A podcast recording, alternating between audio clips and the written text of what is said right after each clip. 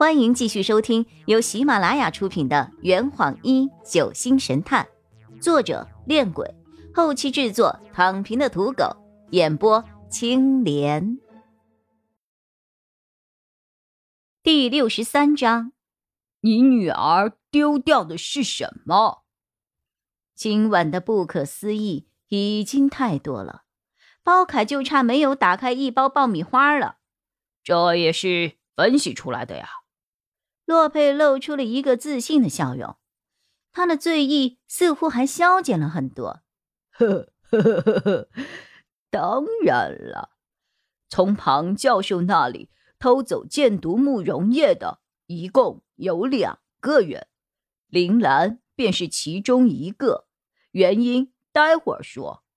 他的嫌疑之所以能够被排除，原因有两个，一个。是我们刚刚提出的第二个问题，另一个是阳台上的那盆枯萎的君子兰。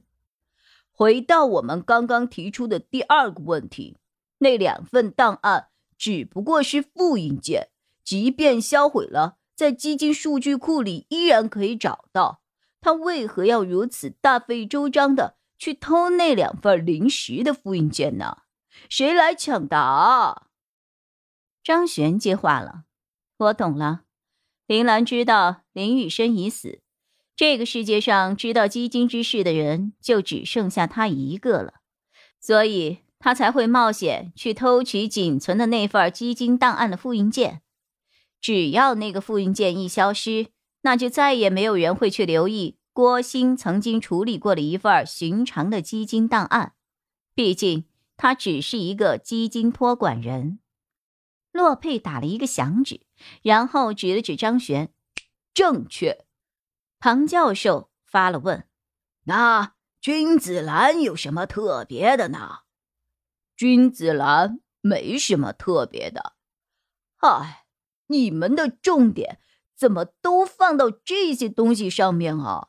关键是枯萎，枯萎。”千鹤向大家解释着。鉴证科在种植君子兰的盆栽里发现了大量的果汁和箭毒木溶液，推测曾经有人将掺杂了箭毒木的果汁倒进了盆栽里，造成了植物的枯萎啊。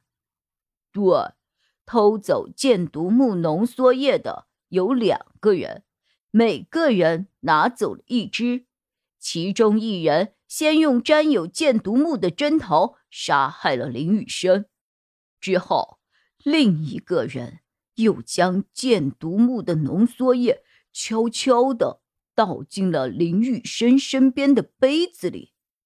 于是问题就出在了这里：当第二个人下毒的时候，无意间看到林雨生脖子上的针头，意外发现林雨生已经死了。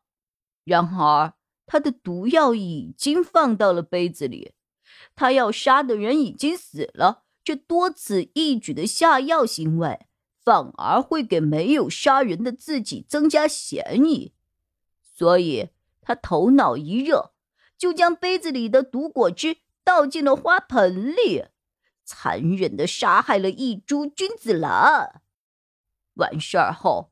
他又往试管中剩余的箭毒木溶液中灌了水，又放回了庞教授的箱子里，试图鱼目混珠。张璇斜眼看了一眼林兰，嘲讽着：“智商堪忧啊，这根本是多此一举啊！你当时直接把杯子和毒药一起销毁不就行了吗？”洛佩也无奈的耸了耸肩。张璇说的没错，换做是我的话，我也会这么做。说到这儿，我突然愣在了原地。包凯和我一样，似乎反应过来了什么。那这么说的话，凶手就是……现场的人齐刷刷的看向了杨子静。子敬连忙挥手：“嘿，你们不要冤枉我，其实我也是一样。”看到他的时候，他就已经死了呀。哦，那这么说，林雨生，哦不，国兴，从头到尾就是死的了。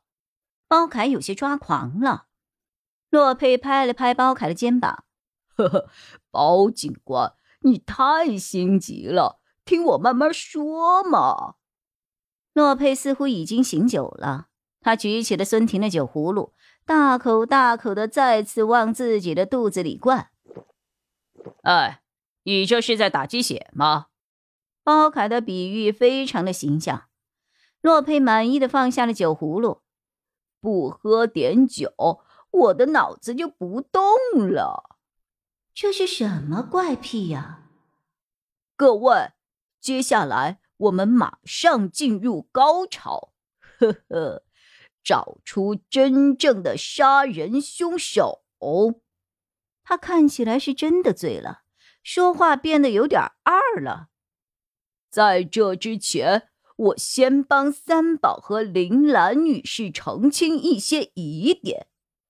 杨子欣同学，你曾经说过你在离开房间，也就是五点四十的时候，看到三宝站在厨房后的离水江边，往江水里扔了一个白色的东西，对吗？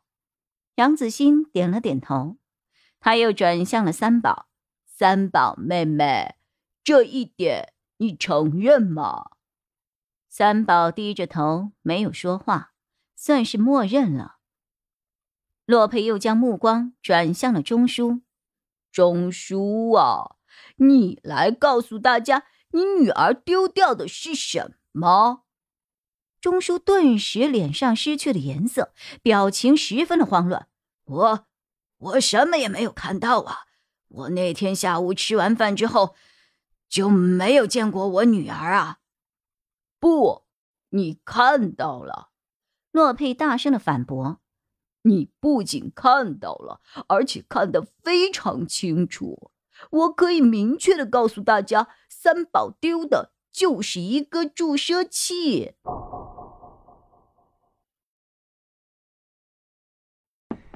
这坛已经喝完了。呵你猜出凶手是谁了吗？啊，老板，拿酒来。呃呃，更多精彩，请关注青莲嘚不嘚。